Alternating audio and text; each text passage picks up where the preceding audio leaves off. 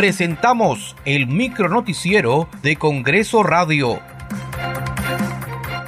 ¿Cómo están? Les saluda Danitza Palomín. Hoy es viernes 2 de febrero del 2024.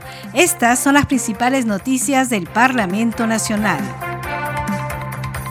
En la Comisión Especial Multipartidaria de Protección a la Infancia se presentará esta mañana la ministra de Educación Miriam Ponce a fin de informar sobre las acciones adoptadas para el inicio del año escolar 2024.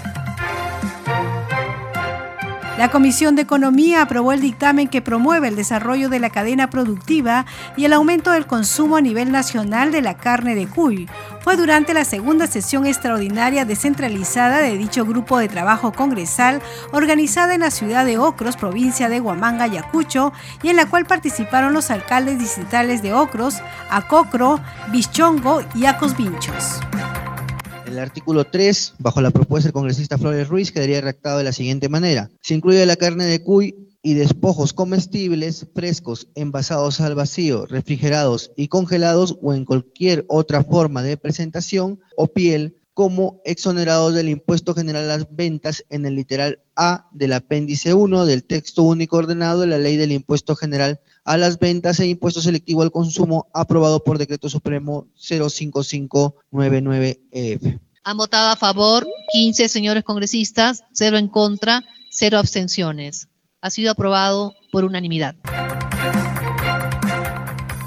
La tercera vicepresidenta del Congreso, Roselía Muruz, adelantó que el legislativo apoyará dos proyectos de ley del Ejecutivo que apuntan a combatir la tasa de desempleo juvenil. Fue durante el foro Programas para Jóvenes del Ministerio de Trabajo y Promoción del Empleo. Escuchemos. Y es importante trabajar de la mano, en este caso el legislativo con el Ejecutivo, porque nosotros vamos a poder apoyarlos en que estos programas sean más visibles para todos ustedes, como también a nosotros nos apoya con proyectos de ley que sean en beneficio de, en este caso, la población juvenil.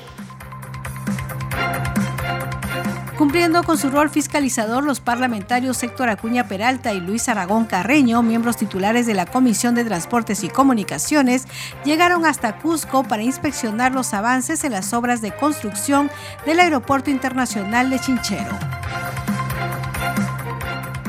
Muchas gracias por acompañarnos en esta edición. Nos reencontramos el lunes. Buen fin de semana. Hasta aquí el micronoticiero de Congreso Radio, una producción de la Oficina de Comunicaciones del Congreso de la República.